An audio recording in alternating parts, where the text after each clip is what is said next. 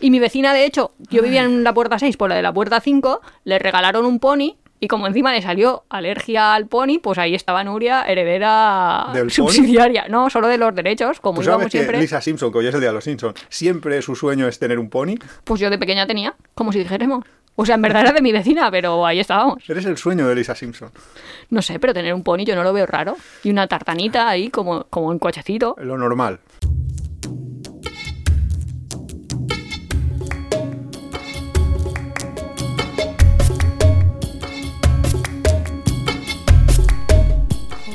Bienvenidos a Tiempo de Viajes. Este es el capítulo 27 de la tercera temporada. Somos Iván y Nuria y hoy vamos a hablar de... Animales en los viajes. ¿De los de cuatro patas? De los animales de cuatro patas, exacto. Porque de los otros hablamos siempre. Bueno, Ah. de los otros ya estamos nosotros. Aunque hay algunos animales que no tienen cuatro patas, de los cuales también vamos a hablar. Algunos... Ah, de los 100 patas. Claro, por ejemplo. Bueno. O de los que llevan alitas. Si has caído aquí por casualidad, esto es un blog de viajes. Hombre, o pretende serlo. Vamos a, vamos a hablar de, de animales en los viajes, con lo cual, sí. Bueno, ¿por qué has traído este capítulo? Porque esta vez lo ha traído Iván. ¿Yo lo he traído? Bueno, Tú me has dicho, Nuria, a grabar animales. bueno, te he dicho el nombre del capítulo, pero e- esto me lo dijiste tú, el tema. Me, me lo sugeriste tú hace tiempo. Y yo dije, ostras, pues sí, es un buen capítulo, pero quiero que no se convierta en dos cosas. Primero, Nuria ya está así Este es el warning. partes, diciendo esto, esto de que va, porque ya me están aquí poniendo limitaciones. Pero es que tienen lógica.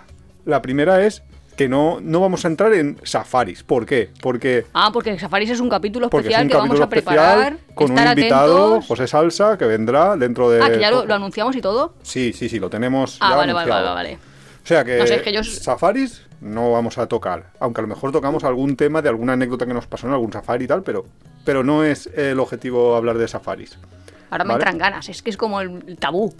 Puedo hablar de todo menos de safaris, de que me entran ganas de contaros lo Ahora, maravilloso que es Se ver está leones. acordando de todas las anécdotas con safaris. Vale, y el siguiente y el Es que si yo fuera un animal sería un animal de safari, pero ya lo contaremos en ese capítulo. Muy bien. Y el segundo, la segunda exclusión en el tema es que no vamos a hablar de viajar con animales, sino Ah, eso me encantaría. Eso es un sueño que creo que tienen todos los viajeros. y Y seguro que si alguien nos está escuchando y tiene uno, a ver.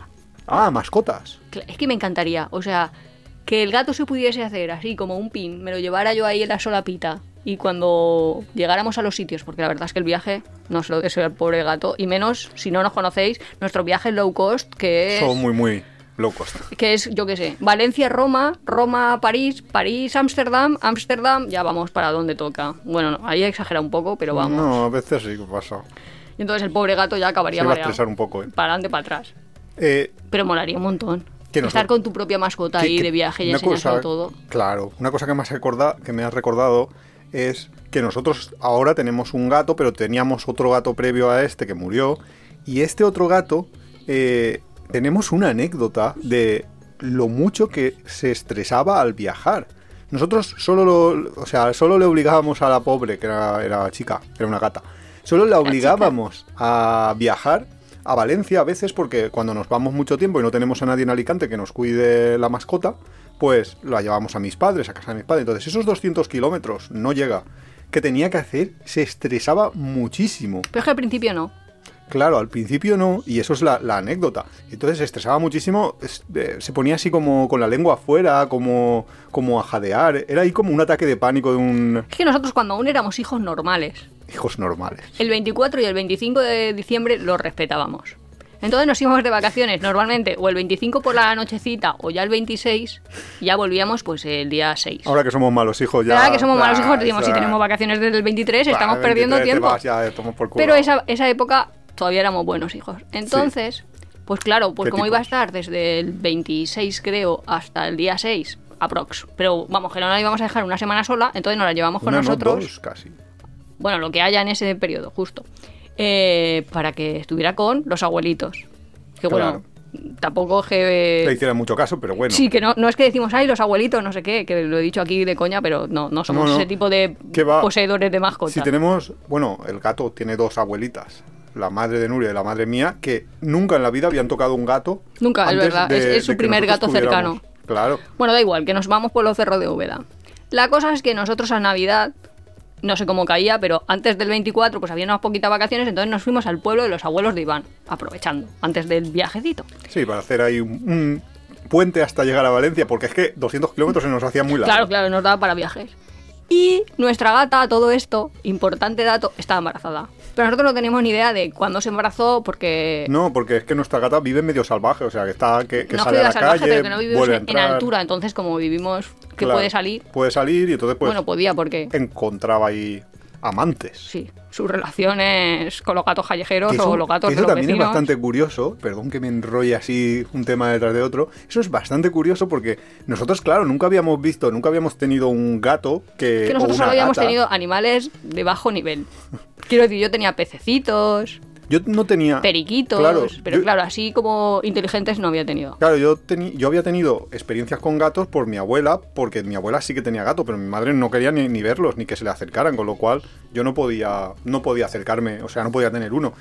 Y entonces, la experiencia esa de tener un, una gata medio salvaje, porque es- eh, entraba, salía, tenía novios, era, era bastante, bastante impresionante, sobre todo la cosa esa del cortejo, porque nosotros no- nunca lo habíamos visto y nos sorprendía que a lo mejor había un gato que se tiraba toda la tarde mirándola a la distancia, a 5 o 6 metros, sin atreverse a acercarse, mirándola fijamente mientras ella simplemente estaba durmiendo ahí en, en una... en bueno, un tenemos que decir tenemos. que se contorneaba. A veces sí, a veces ella Le se- se roneaba, hacía- nunca mejor dicho. Ronroneaba y le roneaba. Sí. Y se levantaba así, como que levantaba el culo y su rabo y todo. O sea, hacía posturitas. Nuestra gata, la verdad, es que sabía el aire. Vamos, no le bailaba el reggaetón porque no se había inventado. Pero dentro de los gatos, la verdad es que Hombre, que sí que triunfaba lo había bastante. inventado, lo que no lo conocía. Bueno, el Porque caso. nosotros no lo escuchamos, entonces la gata que va a saber de reggaeton. Que nos llevamos a la gata al pueblo de los padres de, de los abuelos de Iván. la historia. Y la gata estaba embarazada, pero nuestro conocimiento sobre, Sobre- el periodo gestacional del gato era nulo. La verdad es que lo podíamos haber mirado en, Ya, pero en tampoco- Google, pero tampoco. Tampoco sabíamos la fecha como no sab- eso iba a de, su primera como no sabíamos falta. nada. Se llama así, ¿no? Lo de que Sí, no tiene pero, y tampoco sabemos si menstruaba o no menstruaba. A nosotros no nos No daba nos ninguna. Por eso no. nos gustan los gatos y no los perros. Sí, o sea, es que ahora tú me preguntas, ¿los gatos menstruan ahí, manchan y tal? Y digo, pues no tengo ni idea. Y yo he tenido la gata, pero la mía no. O, Bueno, o o- no, o no o en sí, casa o no localizable. El caso, whatever. Que la gata estaba embarazadísima, nos la llevamos a casa a los abuelos de Iván, allí hicimos nosotros, pues no sé, un par de noches, tampoco más, y ya llegó el momento de ir a casa de nuestros padres a hacer la Nochebuena. Sí. Y Y ahí busca la justo, gata. justo, eso iba a decir, justo cuando nos teníamos que ir, la gata no estaba, la gata no aparecía, ¿dónde, ¿Dónde está la gata? gata?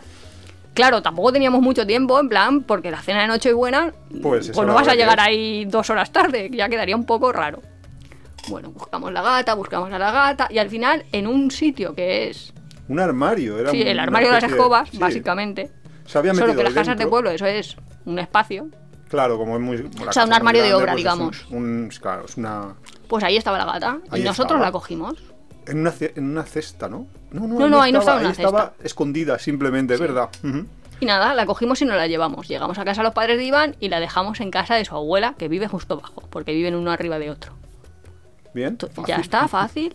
Mi abuela, por, eh, en esa época, ya no estaba, con lo cual ahí no vivía nadie. eh, De hecho, nos- estaba vi, si nosotros teníamos a la gata vacía. porque la habíamos heredado de tu abuela. Sí, sí, por eso digo que, que esa casa estaba vacía completamente y nosotros nos ponemos simplemente a... Pues a navidear. A, a- sí, a hacer pues, la Nochevieja, y todo Nochebuena. la Nochebuena y todo eso. Claro, la, el- la gata estaba con un estrés que se estaba escondiendo en la otra casa, que ahora la traemos a esta otra casa, que... Si has llegado hasta aquí, sabrás que nosotros mucho de leer como entre líneas o leer señales de los gatos no sabemos mucho. Ahora hemos aprendido un poco, pero no sabíamos mucho. Nada. Porque nada, resultó que esa noche, ¿qué pasó?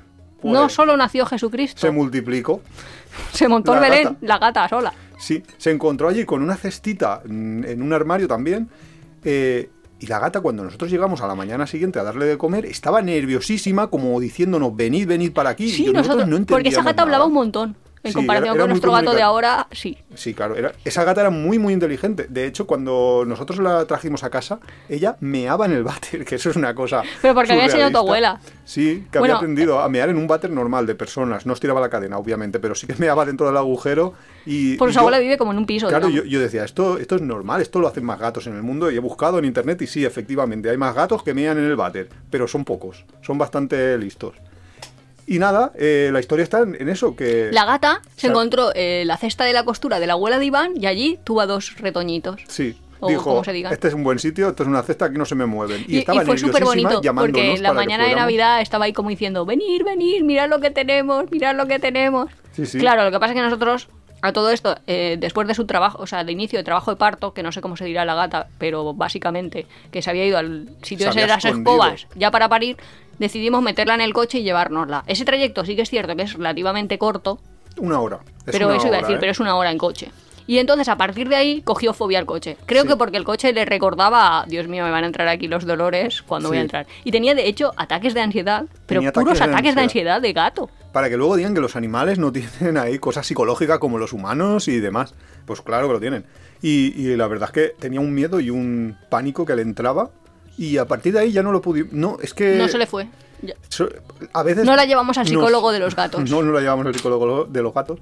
Pero es que nosotros nos daba ya cosa el. Ostras, que ahora nos la tenemos que llevar, no sé qué. Y siempre ya empezábamos a buscar a gente que se quisiera que, que si quisiera quedar con Sí, ella. que quisiera hacer un house en nuestra casa para cuidárnosla. Sí, y entiendo perfectamente que haya webs que son las de house sitting y que es uno de los temas que se puede tratar en este capítulo, porque es cuidar gatos, cuidar eh, mascotas de la gente que se va y que te puede pasar en los viajes. Tiene todo el sentido del mundo que existan eh, personas que busquen eh, a otras personas que, que, vaya a su estén casa en su casa de forma gratuita solo a para que les cuide de, las de mascotas. cuidar las mascotas.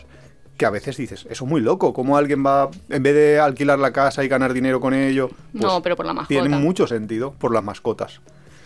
Mira que viene hilado yo el tema este hoy, ¿no? Sí, pero y pues yo también tengo más hilaciones de A estas. ver, Lo hila, que pasa es hila. que las cuento yo, van a hila. quedar rarísimo. Pues Cuéntalas tú. Es que cuando estábamos diciendo, la gata es muy inteligente, yo estaba diciendo, ya es que antes yo tenía de mascota como mucho, mucho, mucho un periquito, ¿sabes? Que se llamaba Piolín y que lo enterramos. No, también tuviste un gecko y una... peri- y- un gecko no era, era pez. un, un- No me acuerdo cómo se llama esa cosa. ¿No un gecko? Bueno, da igual. Pero se parecía, era un tritón, un perdón. tritón, es verdad. Era un tritón. Bueno, yo también tenía un pez, que no es por nada, pero cuando me vine a estudiar a Alicante, lo metía en una garrafa de estas de 5 litros de agua, pero de agua que compras en el supermercado, ¿sabes? Y iba yo con mi pez naranja para arriba y para abajo en el autobús. Y lo subía tranquilamente al autobús y nadie me miraba raro. Todas tus mascotas son muy viajeras. Bueno, la verdad es que no sé, tampoco lo llevaba ahí como cada semana, pero al principio. La verdad es que me podían haber traído mis padres o algo para traer el pez, pero no se dio esa ocasión. Me fui en el autobús con el pez. Pobre En pez. fin. La verdad es que es bastante triste, ¿eh? La imagen La de mí misma pez. arrastrando un pez para no estar sola en mi nuevo lugar de estudio. Madre mía, un día contaremos las anécdotas de Bueno, pero da igual. Alicante. Lo que quería decir, Primeros tiempos de Nuria en Alicante. Nuria Confesiones a medianoche. lloraba en las cabinas telefónicas. Buah, no sabéis lo que es una cabina telefónica. Por favor, seguimos. La cosa es que se ha demostrado que los animales están en la edad de piedra, o en la edad de bronce, o en la edad de hierro, o en la edad de Cristo que lo fundó. Básicamente, que está científicamente demostrado lo que ya sabíamos. Bueno, que los sabíamos que los homínidos, que los monos, lo estaban.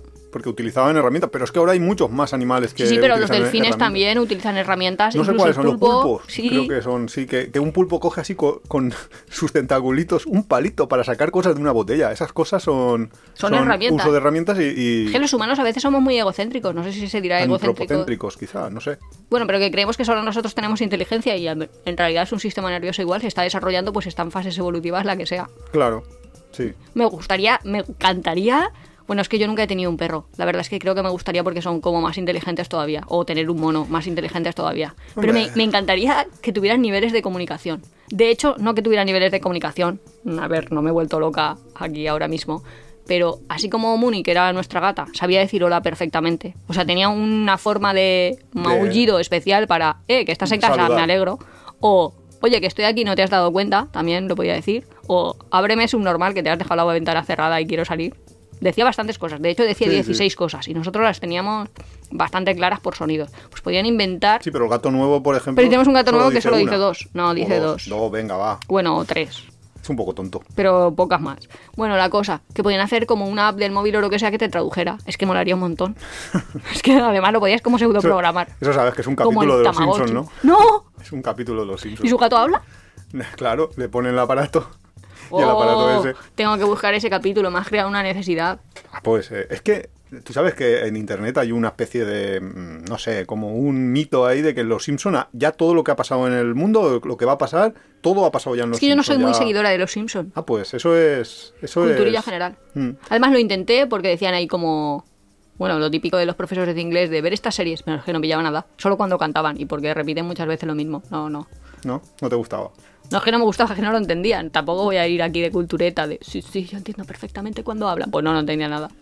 El caso, más cosas de animales, que hemos preparado un capítulo entero de animales, un Pues- cuarto de hora después, pero Pues bueno, pues hemos hablado ya de los de cuidar animales, de nuestros viajes con animales, pero esto no va de viajes con animales. que sería genial, ¿eh? No, ese es otro capítulo y a lo mejor con un invitado que haya viajado con animales de verdad, no como nosotros que simplemente hemos cogido el coche y los hemos llevado dos kilo, 200 Bueno, yo he hecho viajes con animales y no lo contaré, ¿Por qué?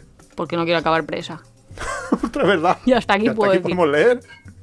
No lo había pensado, verdad. Si te gusta Tiempo de Viajes, suscríbete en tu plataforma de podcast favorita, Spotify, Evox, Google Podcast. Puedes apoyarnos muy fácilmente dejando un comentario, dándole al like o compartiendo en tus redes sociales. Nos ayuda a crecer y nos encanta recibir vuestros comentarios y sugerencias. También tienes el blog apeadero.es, donde encontrarás contenidos adicionales sobre el tema que tratamos en cada capítulo. Corramos un estúpido velo. ¿Qué más sabes de, De animales. de viajar con animales? Yo me acuerdo cuando Iván iba a hacer la vuelta al mundo que decía, ay, vente conmigo ahí, me gustaría... No, no lo habréis visto porque sois más jóvenes, pero lo Eso- de... no, Pepita, pulgarcita...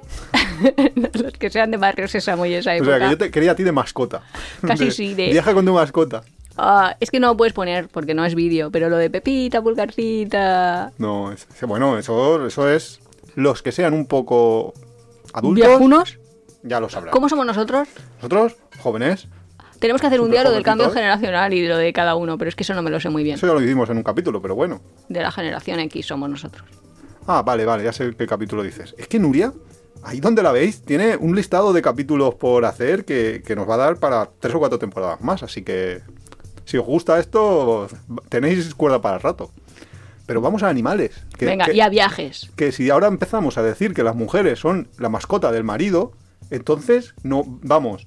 No encierran. sé, no, eh, yo- nos encierran, no lo sé. Pero vamos, quedamos súper bien, ¿eh? De cara a los. Pero ¿cómo que la mujer es la mascota del marido? Hacemos amigos entre, entre el feminismo. Era como el teletransporte, no era como el mascotismo. Pero bueno, da igual. A mi capítulo. Pues A ver, realmente yo creo que cuando pensé esta idea de vamos a hablar sobre animales, eso es. estaba un poco hilada Vamos con otra que quiero hacer 20 sobre ya. el viaje ético. Quiero decir, Ya. esta idea que siempre subyace, que es que tengo que prepararlo mejor, de se puede viajar éticamente, cuáles son los riesgos. Entonces hay una que ya hemos comentado, por ejemplo, cuando decíamos de pues Hay no visitar fase, sí. a las mujeres jirafa, dicho así, comillas, comillas. Las mujeres jirafa no tienen nada que ver con animales. Lo decimos por las feministas y por los animalistas.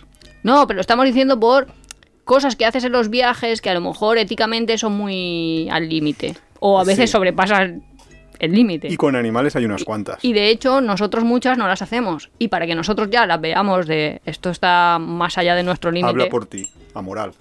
No, pero quiero decir que. Bueno, sí, vale, va. lo que sea. En ese sentido, por ejemplo, pues hay mucha gente que sí que está bastante concienciada. Es que pues, es controvertido porque estoy hablando, por ejemplo, en Tailandia, que es ahí como nuestro próximo destino y uno de los destinos que vamos siempre. Y uno de los que más El viaja la turismo gente. de ver santuarios de elefantes. Entonces, muchísima gente, bueno, toda la gente, toda la gente generalizando, pero la mayoría de la gente podríamos convenir que cuando ve una situación de una explotación animal, lo rechaza y no Bueno. va. Bueno, Con muchas comillas, y ahí podríamos entrar. O sea, hemos visto situaciones así. Por ejemplo, fotos que se hace la gente con tigres. En, Es que esos son los- ¿Cómo se llama? Lo de... en el templo del tigre. Sí, por ejemplo. En el templo del tigre.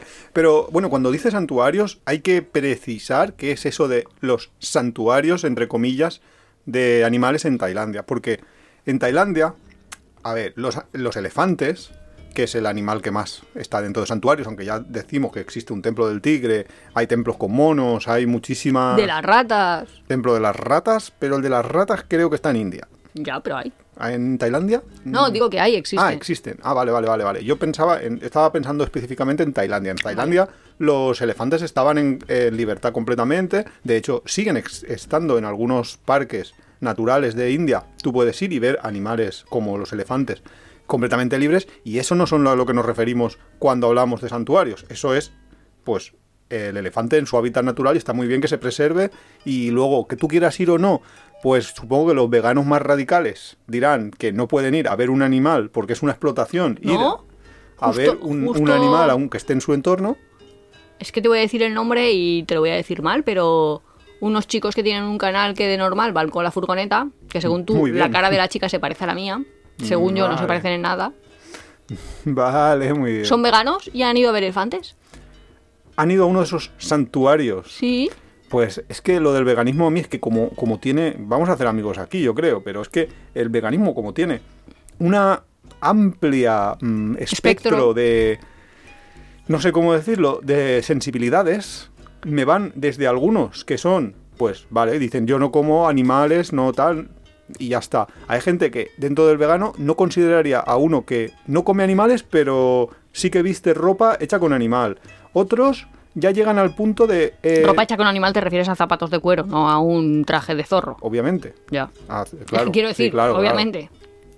Luego hay otros que son todavía más radicales y, por ejemplo, no, no por supuesto los dos imposible, pero no consentirían ver animales en libertad porque hay un pago en la taquilla para acceder a un parque, por ejemplo, en Kenia o los safaris de los que hablábamos, no lo consentirían, no, no lo harían nunca en la vida. O sea, existen tanto, tanto, Pero, por tanto ejemplo, por ejemplo, a ver, rango ahí yo y- loca. y hay unos más radicales, otros menos, otros... Hay veganos, hola amigos veganos, si seguís aquí, Sí, seguí. que si por ejemplo ven una bandada, se llama bandada, de, de pájaros, Sí. No la ven, porque No, no, ¿que no. está el pájaro sufriendo o qué? No, ese pájaro está en libertad, pero si tú tienes Y si es un flamingo y el flamingo está en una reserva de no sé qué, no sé cuánto, ya no la ven. tienes que pagar, No, está en el delta del Ebro gratis. si, está, si es gratis, puede ir, puede verlo. Pero si tienes que pagar, lo consideran una explotación del animal y entonces... Pero que vas a explotar el animal si el animal está pasa por ahí. Y, y más un pájaro que la migración, pues porque me dices otra cosa, a lo mejor la tienes, Bueno, pero justo un hay, pájaro. hay, mm, hay, bueno, hay roces. Porque, por ejemplo, eh, los dragones de Komodo, que es otro de los animales que se puede visitar cuando viajas, están, es verdad que hay en libertad en la isla de Flores, pero es muy, muy difícil porque la isla de Flores es muy grande y hay muy pocos. Es muy difícil verlos en libertad, pero también están, y donde es fácil y donde va todo el mundo, que es la isla de Komodo, que pillas un barquito desde Flores y te vas a verlos y tú pagas tu entrada y hay un guía que te da una vueltecita y, y ahí hay un montón. O sea que los ves 100% seguro porque hay algunos que Claro, están... es que justo cerca de las casitas esas Claro, cabañitas es donde está- están más, porque ahí los alimentan. que ahí están como alimentados y demás. Entonces, un vegano que diría, esto ni de broma, porque esto es como un zoológico, tú los tienes aquí, los tienes atontados, dándoles de comer para que sean un espectáculo para Pero la no gente que venga y te sedados pague. ni nada. O sea, yo entiendo No. lo del zoo o lo del circo. De... No están sedados, pero Les están- das fármacos como para que. Pero están alimentados, o sea, los estás alimentando tú de manera que Hombre, les has si de- lo quitado que no puedes hacer es destruir su- el hábitat de un animal y pretender que sobreviva. Yo no estoy discutiendo, yo no estoy aquí haciendo de abogado del diablo ni siquiera. Yo estoy diciéndote lo que hay. Y es, Ah, vale. si hay no vale. una transacción económica detrás y especialmente, pues eso, un caso como lo del dragones de Komodo, donde mm, si no estuvieran dándoles alimento, no estarían ahí, no podrían no, sobrevivir. no es que no estarían ahí, es que estarían muertos. probablemente, de hecho, eh, que eso es otro tema, pero ahora luego lo tratamos, que es el si se mantendrían sus hábitats, si no hubiera un pago o no detrás de, de eso.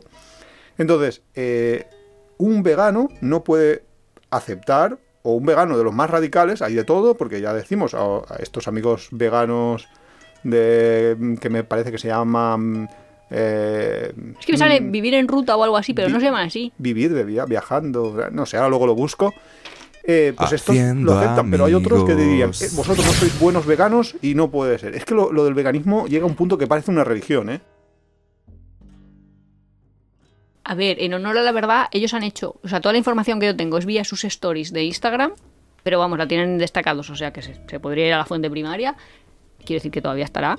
Eh, y ellos lo que hablaban era de unos determinados santuarios en los que, pues como que no había, a ver, que eran santuarios donde se respetaban, comillas, comillas, las condiciones de vida del propio animal y que no estaban ahí solo para que tú los ducharas o Pues tal. visto- Entonces ibas a verlos y era un poco como ir a ver a go- gorilas. Mm, Pero también es verdad que eh, Mm. la experiencia es como ir a ver a gorilas, cuando digo ir a ver a gorilas, igual ahora Iván nos dará más información sobre eso, pero básicamente es, pues tienes que ir en una excursioncita y luego estás a cierta separación y no estás tú haciendo ninguna interacción más allá de la propia observación. Sí.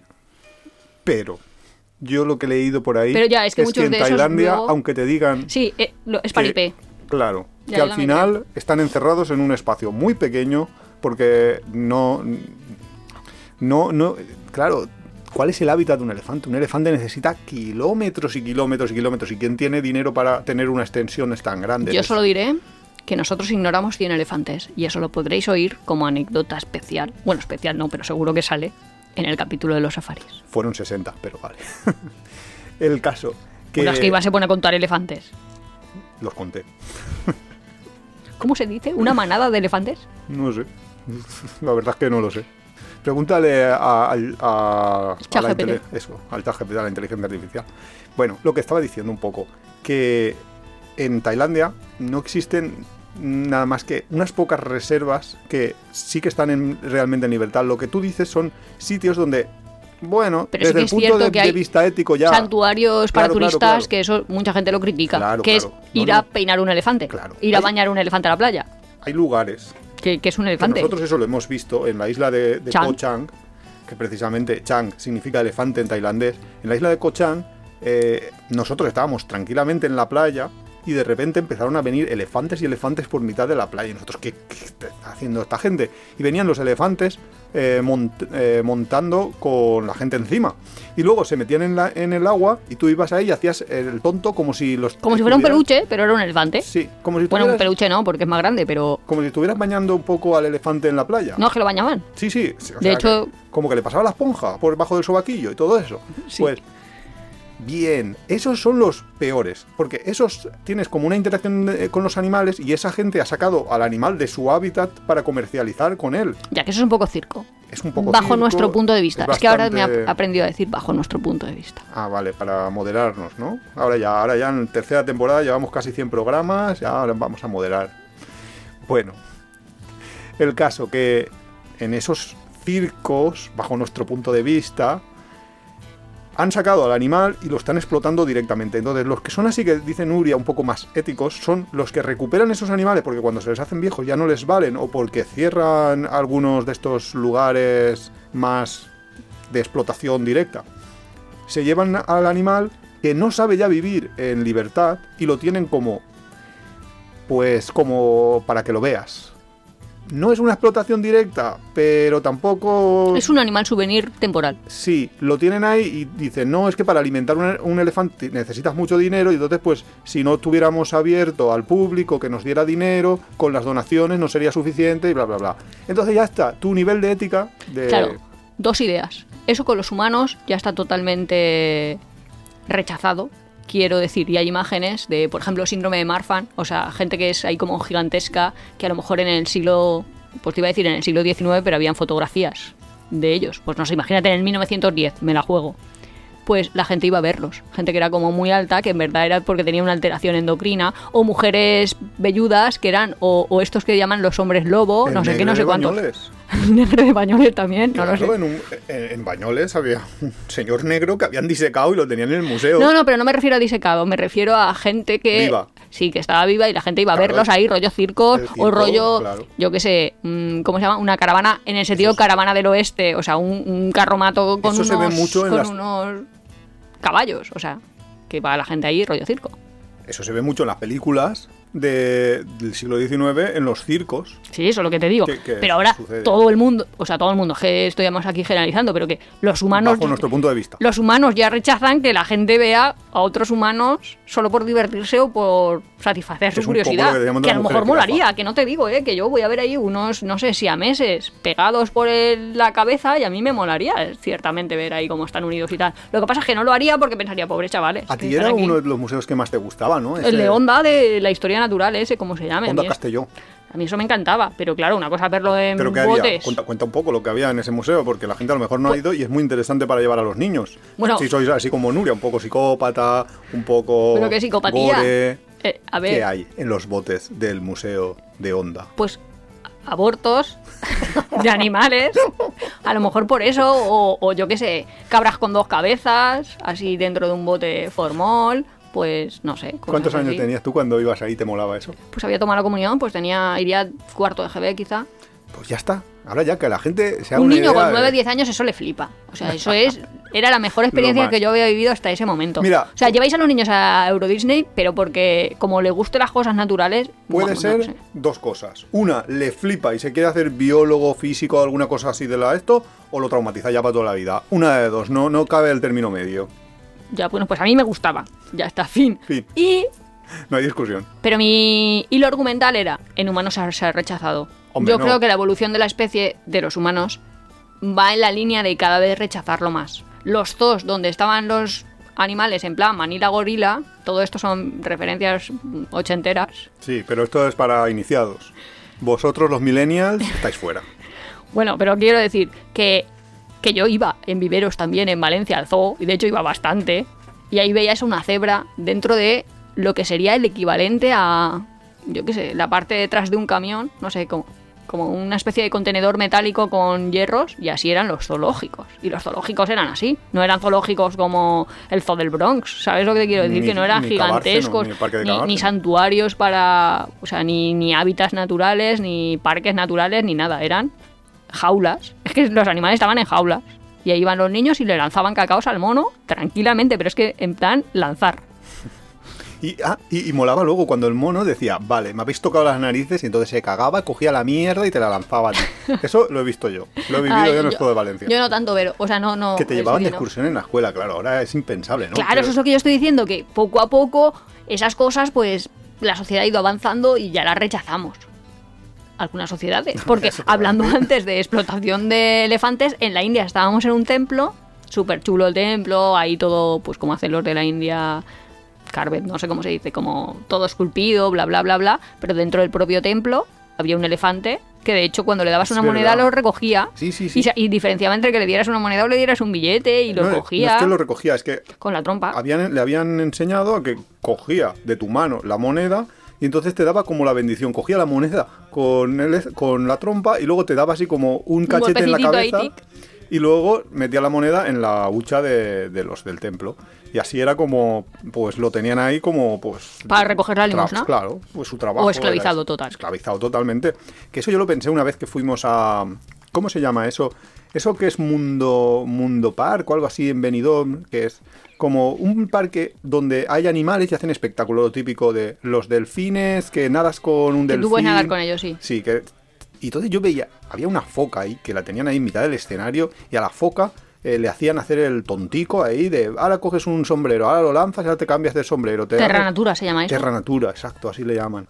Que yo pensaba, decías, claro, la foca esta para que haga todas estas chorradas, Aprendido. Ha aprendido, ¿no? Le han tenido que, que eliminar el alimento y solo le dan el alimento cuando lo hace bien, cuando hace las Porque, cosas no, correctas. a lo mejor le han, le han enseñado por condicionamiento positivo. Quiero decir, No, es que tú porque eso, cada vez que lo hacía darle. bien, eh, le Y- daban y, y el qué sabemos? pescado. Ahora que somos nosotros, blogueros de viaje, mm, tenedores de un podcast mm, y especialistas en entrenamiento de focas o qué. Yo no sé cómo lo habían conseguido, pero lo habían sacado, sin duda, de su hábitat y le habían empezado a condicionar para que hiciera unas determinadas cosas, sea por Pero positivo... que su hábitat, si hay o- focas que han nacido ahí en Benidorm, Da igual, o leones pero- marinos o llámale X. Yo nunca he visto. Pero da igual. La han sacado, lo tienen encerrado en una jaula, lo sacan para disfrute de la gente, eh, le enseñan ahí a hacer el tontico, le... y de- decías, ¿y a los humanos no nos hacen lo mismo? No sé si positivo o pero- negativo. bueno, pero yo no, no daré mi opinión porque de hecho no tengo una opinión formada al respecto, pero es que hay niños que no saben que un huevo, o sea, que una gallina nace de un huevo. Entonces es interesante que hagan ese tipo de sitios y que aprendan un poco de los animales, porque es que nos estamos volviendo todos demasiado urbanitas. Pero que eso- cuando antes vivíamos Eso en era la en Faunia, que naturaleza... era un poco más respetuoso que Terra Natura, hay que decirlo. Ya, la verdad es que sí. Mm. Como veis, nosotros hemos ido a un montón Sí, de sí, sitios. nosotros somos usuarios de paridad de estas. No, pero, pero somos porque también es verdad que era gratis. Entonces, cuando es gratis las cosas, pues. más y porque fácil. somos curiosos. Y somos muy- porque muy curiosos. también tenemos una cosa, que nosotros para criticar tenemos que verlo. Eso es verdad, ¿eh? Así Sí. que si queréis, que también- señores patrocinadores, que me han escrito de un crucero, que querían que, que les Ah, sí, sí, sí. hiciéramos un Que- patrocinado. Y nosotros hemos dicho, yo- lo probamos y lo damos nuestra opinión. Sí, sí, sí, sí, no, no. Y nuestra opinión es sincera. Si Claro. no, no. A ver, creo que vas a decirme, sí, claro. Te quería pagar yo 50 euros para que me escribieras un post. Te voy a dar yo ahora. Bueno, pero eso la audiencia también está bien, porque respetamos a nuestra audiencia. Faltaría Quiero decir, por, por minucias no nos vendemos. Nos vendemos a lo grande. No, tampoco nos vendemos. Es, ¿tú quieres que yo pruebe algo y dé mi opinión? Tranquilo. Pero- yo pruebo lo que sé y doy mi opinión. Pero Pero, tú que sepa, tú tú, has- tú has escúchate algún que capítulo tienes, anterior. eso te iba a decir, tienes 30 horas o más de 30, cómo 90. somos. 90 horas de cómo somos. Si te parece bien, pues seguimos adelante.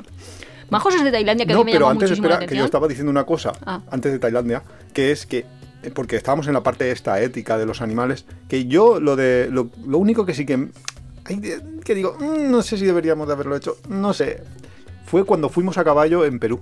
Pues como que no. Yo- ¿Un caballo mm, también te parece mal? Sí, porque es que, pobre caballo, porque Mi- tiene Mis que... vecinos en Burcha tenían caballos. De hecho, yo me he Mm. criado con. O sea, yo soy amiga de muchas personas que tenían caballo como medio de transporte. Como medio de transporte, pero tú de qué siglo eres. Es que ya te digo que yo he vivido ahí como la transición de la evolución. Pero qué transición. O sea, a ver, como medio de 300 años y me has transporte. engañado. Como medio de transporte, nadie que yo conozco iba al instituto en caballo. Te lo tengo que decir. Menos mal. ¿Salían todas las tardes a pasear en caballo? Sí. Pues yo qué sé, por pasear. Es En mi que- época iban en moto, ¿eh? Pero hombre, si tienes un caballo, pues lo sacas a pasear. Me llamaban burra, pero era una moto. Pues yo qué sé, yo tenía un periquito y pues, mi amigo Quique tenía un caballo. Y, y te subías Y- al periquito ahí y volabas con él. Es que subirte. Pues no, porque no podía, pero no me digas que no hubiera molado. Y mi vecina, de hecho, yo vivía en la puerta 6, por la de la puerta 5, le regalaron un pony y como encima le salió alergia al pony, pues ahí estaba Nuria, heredera ¿Del pony? subsidiaria. No, solo de los derechos, como Pues íbamos sabes que siempre. Lisa Simpson, que hoy es el día de los Simpsons, siempre su sueño es tener un pony. Pues yo de pequeña tenía, como si dijéramos. O sea, en verdad era de mi vecina, pero ahí estábamos. Eres el sueño de Lisa Simpson. No sé, pero tener un pony yo no lo veo raro. Y una tartanita ahí, como, como en cochecito. Lo normal. ¿No? Lo normal, sí, sí. Eso, eso es lo normal. Bueno, pues nosotros en. en Que yo soy de pueblo, ¿qué quieres que te diga? Yo también, pero yo no tenía amigos con caballo, ¿qué quieres que te diga también? Tenía uno que tenía una granja entera de gallinas y, y otros animales que también tenía un pavo que, que si te descuidabas te pegaba un Es picotazo. que ha cambiado el mundo en muy poco tiempo. Estamos aquí nosotros así, muy progres, pero en realidad el mundo era mucho más rural. Hombre, y tanto que era muy rural. Que eso trae la idea que yo quería traer de los perros callejeros de Tailandia. Que Ah, cuando yo era sí. pequeña también había muchos perros callejeros, pero ahora la verdad es que a mí ver un perro callejero me da miedo. Sobre todo por una parte que no hemos tocado en este capítulo, que A es un filón entero. un perro callejero. Oye, que es el capítulo de las anecdotitas de la infancia. Tenemos ganas de hablar de nuestra infancia. Es que es verdad que había Si nos estás más los, los- oyendo y esta canción te recuerda algo. La, la, la, la, la, la, la, la, la. Déjanos un comentario. La verdad es que los humanos estamos perdiendo el contacto con los animales en este primer mundo. En otros no lo sé, pero es verdad que en los años 80-90 había muchísimos más animales con los que interactuabas prácticamente a diario Claro. Y, y ahora no los hay. Mi abuela, por ejemplo, tenía conejos. Ahora vas a decir, tenía tres vacas. No, tenía conejos. Tenía conejos en una jaulita ahí, los despellejaba y se los comía. Claro. Bueno, nos los Mi, comíamos veci- todos. mi vecina era del pony todas las semanas. ¡Ostras! Y yo lloraba. Me sé una Pero es que yo, anécdota es que yo era medio masoca, fuerte. porque iba a ver a los conejos, los acariciaba y luego los mataban y luego lloraba. Pero luego decía, me puedo quedar la colita. Que eso ya es como... La colita. La colita del conejo. Mi hermano, porque en aquella época hay que, hay que situarse. Mi hermano pequeño eh, fue un día con mi madre a comprar huevos y cuando comprabas huevos, a veces eh, la misma señora que te vendía los huevos, porque tenía esa persona, esa señora tenía pollos, o sea, gallos, y tenía gallinas, y cuando fecundaban tenía pollos que salían de un Pollitos. huevo y tal, Que Pues- todos hemos tenido pollito de colores. a veces comprabas una cajita de una caja de huevos, de esas grandes, Y te regalan un pollo de y te regalaba un pollo. Mi madre siempre decía que no, pero un ¿De día qué fue- color te tocó? Fue mi hermano, era amarillo. ¿Normal? Sí, era normal, amarillo. No. ¿No lo habían pintado con spray? Por favor. En mi época los pintaban con spray, te lo juro. Dios, pollos azules. No, este era normal, era amarillito, normalito, pequeñito. Entonces fue mi hermano y dijo, sí, sí, yo quiero quedarme con un pollo de estos, un, un- un pollito. Y mi madre dijo, pero ¿cómo vas a tener esto? Y sí, sí, sí, sí. Y mi hermano, que se compró un pollo, que esto me recuerda que Javierzo se compró un pato y tiene un pato de, de mascota. Javier, un saludo desde aquí, la verdad. Sí, si pues- no lo seguís, seguidlo, que, que estamos aquí a por el millón de seguidores. Sí, pues que Y si está- os gusta la sociología, tiene un canal dedicado. O sea, ¿Y como eres sociólogo, sí. eh, pero todo lo cuenta como desde el rigor y. Ah, muy interesante. el caso, que mi hermano se compró, o le regalaron, un pollito. Y, el- y mi hermano, pues, claro, mi madre, que odia a los animales, que no quiere tener ahí, no es que los odie, pero que le dan mucho repelús y que no quiere tenerlos cerca y tal, pues no quería ni verlo. Y él lo estaba, pues lo alimentaba, todos los días se iba a jugar con él. Todo esto debería de tener como 3 o 4, 4 o 5 años. Y tenía el pollo en una especie de balcón que había, que teníamos allí, un balcón, y todos los días iba, limpiaba, eh, le daba de comer y todo. Hasta que un día el pollo fue a- va mi hermano a verlo y no, había desaparecido. Se le escapó volando. Pues eso es lo que primero que pensamos. Y, y nada, pues imagínate los lloros, el, todo lo que todo lo que es el, el drama ese de la pérdida, que tuvo que pasar todas sus fases del duelo, bla bla bla bla bla bla, Sus fases en un día. en un día. Al día siguiente mm, bajamos a, a comer a casa de mi abuela y había paella. Mi abuela hace una paella muy bien, ¿vale? Para todos, todos comiendo paella y en eso que le dice, eh, que he perdido mi pollito, no sé qué, no sé cuántos. Y mi abuela dice, no, no lo has perdido, te lo estás comiendo. ¿En serio? Ese es el nivel No de crueldad. Eso- eso de yo sí los que me hago 80, vegetariana. 90. Yo en realidad tuve mi época vegetariana. ¿Vegana o vegetariana? Mm, ¿Vegana o vegetariana? No, no, yo comía fuet, por supuesto. Entonces ni vegetariana ni vegana. A ver, durante dos años de mi vida no comía carne. Ya está. Ya está. Pero fuet sí. El fuet y el jamón no es carne, señores. Eso es como queso. Es como queso. El, el queso tampoco es animal, ¿no? Eso no viene de la leche. Pues no sé si lo he contado en el podcast. En esa época, bueno, previo a esa época, también una comida de estas de Navidad con un primo que yo tenía, bueno, el único primo que yo tenía, eh, dibujamos las gambas eh, en tamaño cartulina de estas A4 que eran de cuando éramos pequeños, que la cartulina la enrollabas, pues nos entretuvimos A cuatro no, la cuatro es un folio. Pues a tres, a sería tres, sí. El doble. No- nos entretuvimos, hicimos ahí una gamba y además que lo hicimos ahí como perfecto. La gamba entera y luego lo levantabas y veías ahí sus intestinos, no sé qué, no sé cuántos. Copiaba mi libro de naturales, cuarto de GB, quinto de GB o algo así. Para enseñarlo en la cena de Navidad, ¿no? Sí, sí, sí. Entonces pusimos ahí como el mural de... Qué Esto es lo que habéis comido. Todo el sistema ahí. Qué, qué gusto, ¿eh? Tener hijos científicos. Pues yo qué sé. Ay, en fin. ¿Qué más me ¿Será cuentas? mejor eso que tener hijos que están haciendo TikTok?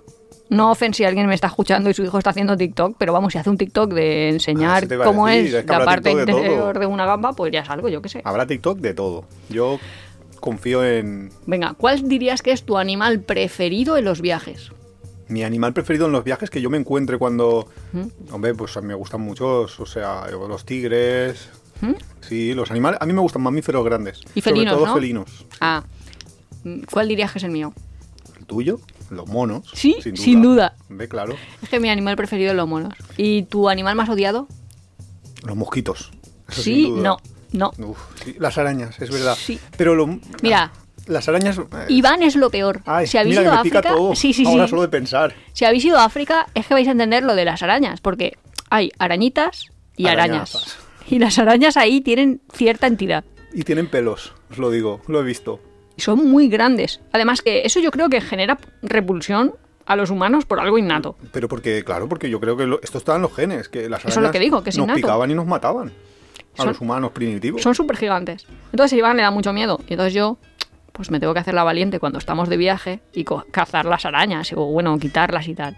Pero es que en África son de tal tamaño que seguro que habéis visto Que le da miedo hasta la, ella. la forma de coger. No, pero la forma de coger una araña es tú no te puedes lanzar ahí a coger una araña, no sea que te pique o lo que sea. Pero como Con todo el mundo sabe. Con tranquilidad. Si te va a picar, va a ser con algo de su boca. o- Vamos, que está en la parte de la cabeza. Entonces tú coges un vaso, lo pones sobre ella, ella ya se queda ahí dentro, y luego pones un folio o cualquier cosita, la tapas y ya la liberas donde sea.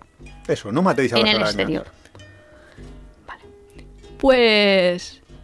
Claro, el problema de las arañas africanas es que son tan grandes que no encontrábamos vasos como que cubrieran a las arañas. O sea ¿Un que.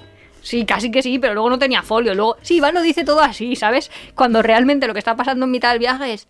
¡Noria! ¿Puedes matarla? Es que. No, ver, puedes llevarla, de, de hecho, te puedes quitarla. Una araña como un puño de grande junto a. Sí, son muy- en, muy en mi habitación. Peluda, peluda, grande, con las patas marcadas ahí. En mi habitación, donde yo tengo que dormir, por favor. Eso, eso. A ver, que solo he pagado 7 u 8 euros por la habitación, pero... Ya. Señor, entre ahí y, y mátela o quítela de ahí, del sitio. A mí los animales, sí, a mí probablemente los animales que más miedo me dan, bueno, a mí los que más miedo me dan, más miedo me dan, son las culebras, las serpientes, las cosas así. Ah, sí, sí, a veces me ha hecho volverme atrás por porque había serpientes en algún lugar, sí. Ya, sí, pero yo, yo, creo no que los más peligrosos son los mosquitos. Sí, lo- o sea, los más letales, pero bueno, es que eso lo sabe todo el mundo. Que los animales que más causan, Mm. Más lo pequeñitos que son. muerte causan en el planeta son los mosquitos. Pero bueno, porque transmiten enfermedades y las enfermedades, pues a veces. Mm, Pues... Pues a yo- veces. Ya. O sea que... con- Y contra los mosquitos es que ni los ves a veces. Eh, y, y de hecho... Tenéis que ir con cuidado, ¿eh? Si viajáis con los mosquitos, porque la gente yo creo que cada vez se confía más. No usa repelentes, Ah. no usa También es verdad que cada vez... O sea, el, el principal problema son las enfermedades de transmisión. Y es verdad que... eh, Espera, que ahora Iván es epidemiólogo y sabe que, qué pasa con el anopheles, qué pasa con el faltíferes. No Él cuento. se sabe Ya- todos ya los no lo mosquitos y, la virulencia de estos. Vale, ya, ya, ya no, No, os lo va, cuento. cuéntalo, cuéntalo, que creía que ibas a hablar sobre eso.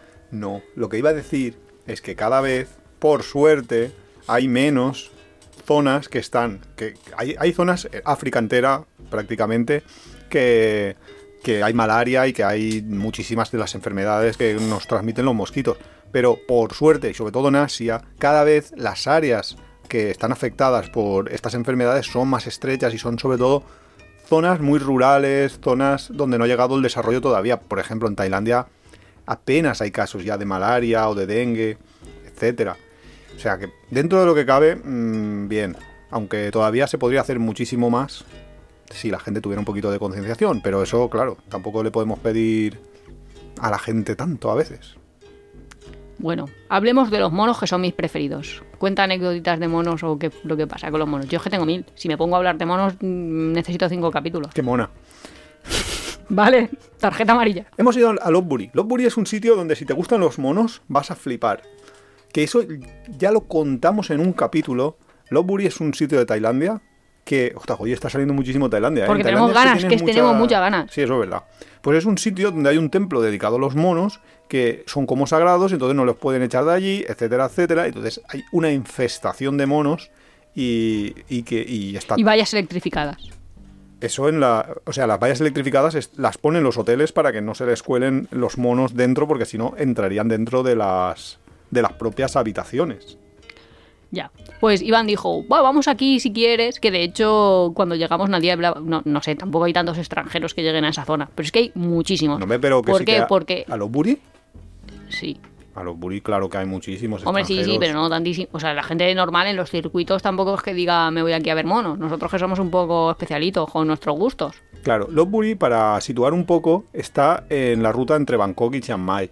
Mucha gente hace, eh, cuando va desde Bangkok hacia Chiang Mai, hace parada en Ayutthaya y en Sukhothai. Pues un poco más allá de Sukhothai está Lopburi, que muchísima menos gente va ahí. O sea, por situar un poco dónde está. Y bueno, perdón, continúa. que No, puedes estaba contar. haciendo ahí la, no, nota de que, situación. que está, está bien. Pues básicamente que hay muchísimos monos y se han es ahí donde son considerados eh, sagrados y por eso no se le puede hacer nada. Claro, claro, por eso es por lo que están. Sí. Claro, porque como iba a decir los hindúes, pero no sé qué hindúes ni qué, ni- no sé cómo se llamará su religión, pero vamos, que su religión cree en la reencarnación, entonces no sé exactamente muy bien qué familias se creen que vienen de los monos, pero vamos, que para ellos son sagrados y que no los puedes matar ni les puedes nada. Con lo cual han ido creciendo, creciendo, pues imagínate, como Claro. si fuera tu dios y te han convencido de que ha vuelto. Total, que el, el templo este está como en una especie de plaza, en, un- en el centro de una plaza. Le han bien puesto una valla, pero los monos la valla, pues como que le Han da igual. aprendido.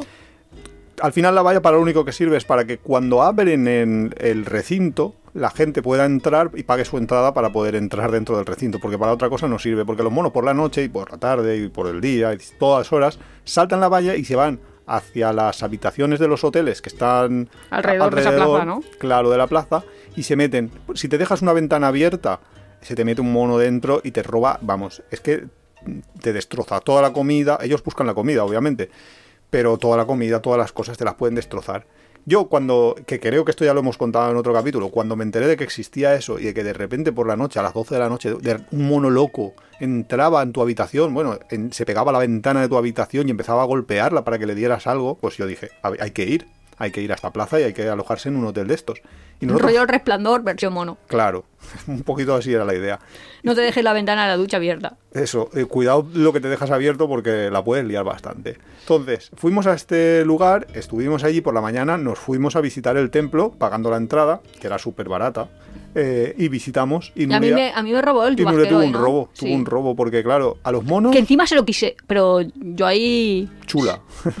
te pusiste a él. lo peleé. Porque como no tenía otro y quería seguir manteniendo mi chubasquero, porque Iván decía, pues déjalo, pues déjalo, a ver si te muerde. Y yo ahí detrás del mono, parecía una madre ahí regañando al bebé. Y el mono ahí soltando a, Sí, a al sus final. otros bebés. Pero al final lo soltó. Claro, al final eh, los animales también saben que, que, que no hay comida, que, que eso no se lo pueden comer, no pueden hacer nada con él, pues...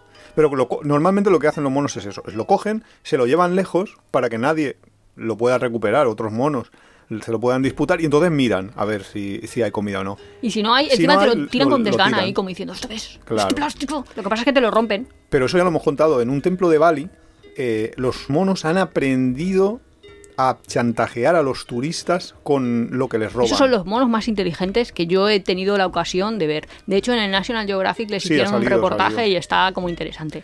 Básicamente, eh, roban, o- pero a ver, ¿cómo lo decimos?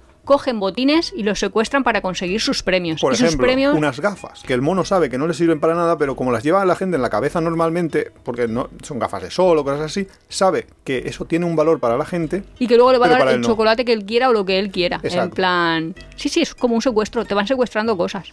Sí. Y de hecho, unos japoneses, ah, bueno, un japonés, porque no era en plural, o asiático, llámale chino, no lo sé de dónde era, le robó las gafas y yo se las recuperé. Y el asiático estaba más flipando todavía que. Hombre, se las recuperaste, pero estaban un poco dobladas ya. No sé si le valían mucho. Pero los cristales estaban perfectos. Los cristales le valían. Con lo cual, no sé, pues Montura nueva ya. yo le dije al hombre eso de cambiar de las monturas, yo qué sé. Arréglalas, a lo mejor. qué bueno. A ¿no? ver, ya fue más de lo que él hacía que las daba por perdidas. Y yo, una señora de la limpieza de estas, que si habéis ido a Tailandia, vais a saber cuál. eh, bueno, eso era en Bali, a Indonesia. Vais a saber cuáles son, porque son personitas que van, tapadísimas, que se ponen unos guantes que le llegan hasta los hombros porque en verdad no quieren que les dé el sol. Pues yo a la mujer ahí ya le dije, déjame el recogedor. Bueno, se lo así. dije en inglés, pero si lo hubiera dicho en valenciano hubiera entendido lo mismo la señora. Pero vamos, Sí. yo fui y le cogí el recogedor y la mujer dijo, esta turista loca, ¿qué hace? Bueno, ahora aquí está el marido, ahora me lo traerá. Que no sé si pensó que estaba más loco el mono o yo, pero yo, bueno. yo creo que todos pensamos que tú, pero. y, y el japonés tampoco entendía nada, como diciendo, ¿qué está pasando aquí? Después de que se lo habían quitado y ya él se daba por resignado. Pero bueno, yo por lo menos no me resigné. No, Y la verdad es que esos son conseguiste. súper interesantes, súper inteligentes, que diga. Los monos cazabotines. De Bali, del templo. Ah, que no me acuerdo cómo se llama, pero. Pues vamos. ese es interesante, lo pones en el podcast, es en el blog. Ah, en apeadero.es, vale, va, lo pondré. Voy a, voy a informar a la audiencia de qué templo en concreto es. Por si queréis ir a Bali, que Bali eh, pues, es un destino muy, muy chulo, sobre, también para ver animales, eh, sobre todo monos, que es lo que más hay allí. Pero también hay un tipo de animales en Bali, en Tailandia, en muchos lugares del que no hemos hablado todavía, y es el de el otro mundo, que es otro mundo completamente distinto, que es los animales que encuentras cuando te metes dentro del agua Ah, bueno. cuando empiezas a bucear y empiezas a ver ese mundo Es distinto. que se- ahí habéis abierto melón, ¿eh? El Hombre. mundo submarino es súper chulísimo.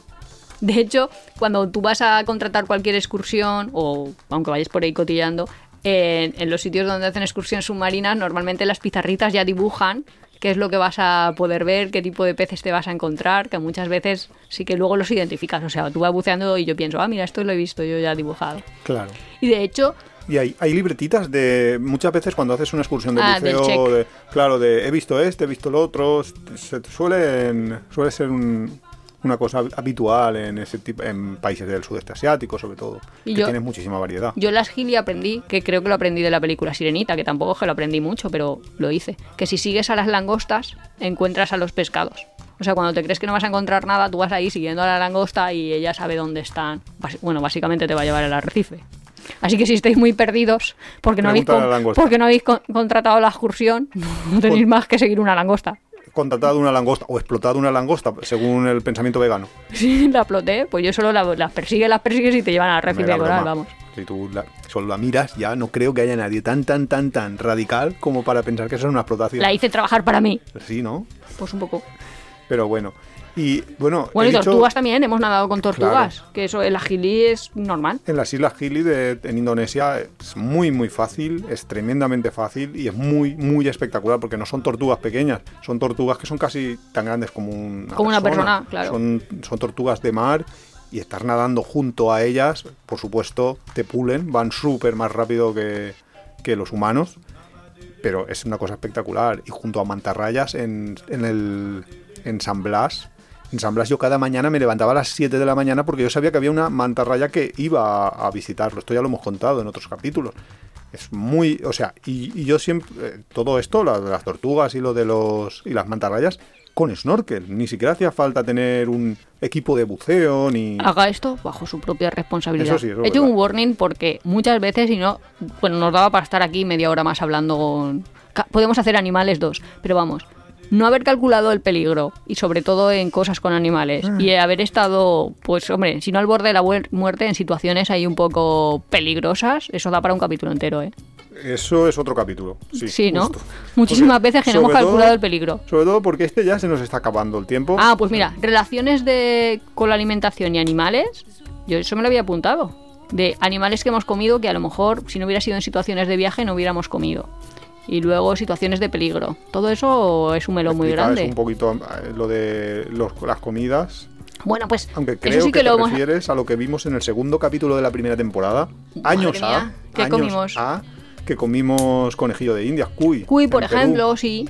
Pues eso lo, lo explicamos ahí, lo contamos un poco ya en ese capítulo, pero Pero bueno, eh, yo no he estado, pero una amiga de mi hermana contaba que habían estado en Canadá y le habían ofrecido como una exquisitez casi de comer ardilla. Y claro, de... Ardilla. ¿Cómo, ¿Cómo rechazas eso? Igual que nosotros, Y en que tú dices Islandia. en Perú, eh, tener, bueno, en Islandia tiburón podrido de ese. sí, tiburón podrido. una cosa- no, no dicen podrido, dicen no sé qué palabra, pero vamos, Bueno, sí, pero eh, está podrido, tibu- sí, es tiburón podrido. Huele a eso. Pues yo comí.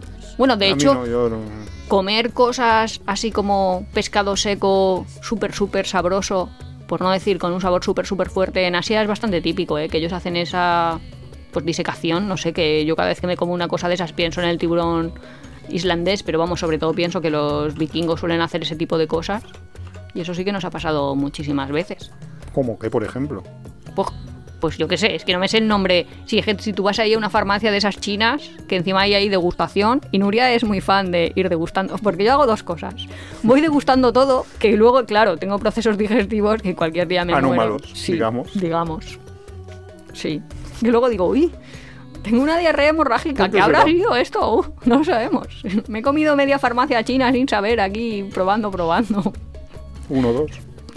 Pues eso y también ponerme cremas, que esa es la fase B. Pero eso da para un capítulo Eso- de eso- cremas en el mundo. Podemos hacer eso. Cositas- Cosmética de viaje. Mira, es que hay una cosa que, que yo, yo creo que haber- habrá que hacer un capítulo, que se llaman nuriadas. Y son las cosas que Nuria hace, que las cuentas por ahí y la gente se echa ideas de bombero. Ya, es que es como no pensar. Bueno, si, si nos lo piden, lo hacemos, no sé. Que dejen no, comentarios. Que a mí me, me encantan comentarios, ¿eh? Estoy ahí súper fan ahí de cada vez más comentarios en más redes sociales. Por favor, dejar comentarios, que a mí eso me, me está molando. Yo sabe lo más raro que no he comido, porque no me atreví. ¿No? Balut. ¿Qué es balut? Balut es, en, es un- una comida de Filipinas. En, en Ah, ya sé lo que es balut. Que gente- que dicen ellos. a los Yummy, niños hasta les encanta. Dices, Según ellos está Es delicioso. el Kinder sorpresa de los filipinos. Básicamente es un huevo que hervido, un huevo hervido, pero que había los huevos, hemos dicho antes cuando hablábamos de las pollerías, que pueden ser de dos maneras, que estén fecundados o que no. Si están fecundados, pues te nace el pollito y tú ya Pero regalas no el es pollito. fecundado, solo es en fase bastante avanzada de gestación. Claro. Bueno, no pues, se llamará gestación. se Pues ahora hace el huevo duro con el animal gestándose dentro. Claro, y ellos dicen, no, si esto me encantaba, yo de pequeño, pues me comía el huevo y luego jugaba con el, con el animalito. Básicamente es un, el huevo, aborto un de, huevo hervido aborto de gallina. en el que dentro hay un mini pollito con plumitas y se comen las plumitas y a todo. veces, eso ya depende de, de- sí, porque hay más pequeños y un poco más. De- de- En principio es Yo vi mejor comerlo y casi me, vamos, me daban cosa. O sea, Pues yo pienso que debe de estar bueno, pero no me lo como. me da a mí muchísima, muchísima. Y pues en. China, por ejemplo, en los convini que dicen ellos, que básicamente es como en el 7-Eleven y tienen más marcas, pero para que os hagáis una idea, en esas tienditas te venden patitas de pollo, es que Ah, es como sí, súper claro. curioso. En vez de ir a los niños comprarle, yo qué sé, voy a decir un M&M's o unos lacasitos para que vayan ahí entreteniéndose, pues le venden una patita de pollo, así como si fuera de un cocido o algo así, Y los niños se lo van comiendo ahí con sus huesecitos y todo. Pues vamos a ir cerrando ya el capítulo porque me ha entrado un hambre que Pues me quedan un montón más de, de anecdotitas. pues ¿eh? habrá que hacer una segunda parte de, de- de animales. Ah, vale, va. Porque la verdad es que, que hoy se, se nos ha ido el tiempo volando. No sé si es porque hemos estado ahí venga a contar anécdotas de la infancia. No sé si me han entrado ham- hambre o desambre. ¿Cómo se diría eso? O sea, me entrado hambre de comerme un pepino. Sí. O- una zanahoria, Ah, o Mira, cada día entiendo así. más a los veganos. Sí. Así Vale. que dentro de nuestros amigos, que sepan Hasta que los la semana que viene. Hasta la En fin, próxima. vamos a cenar. Da, da igual. Hasta luego. Hasta luego.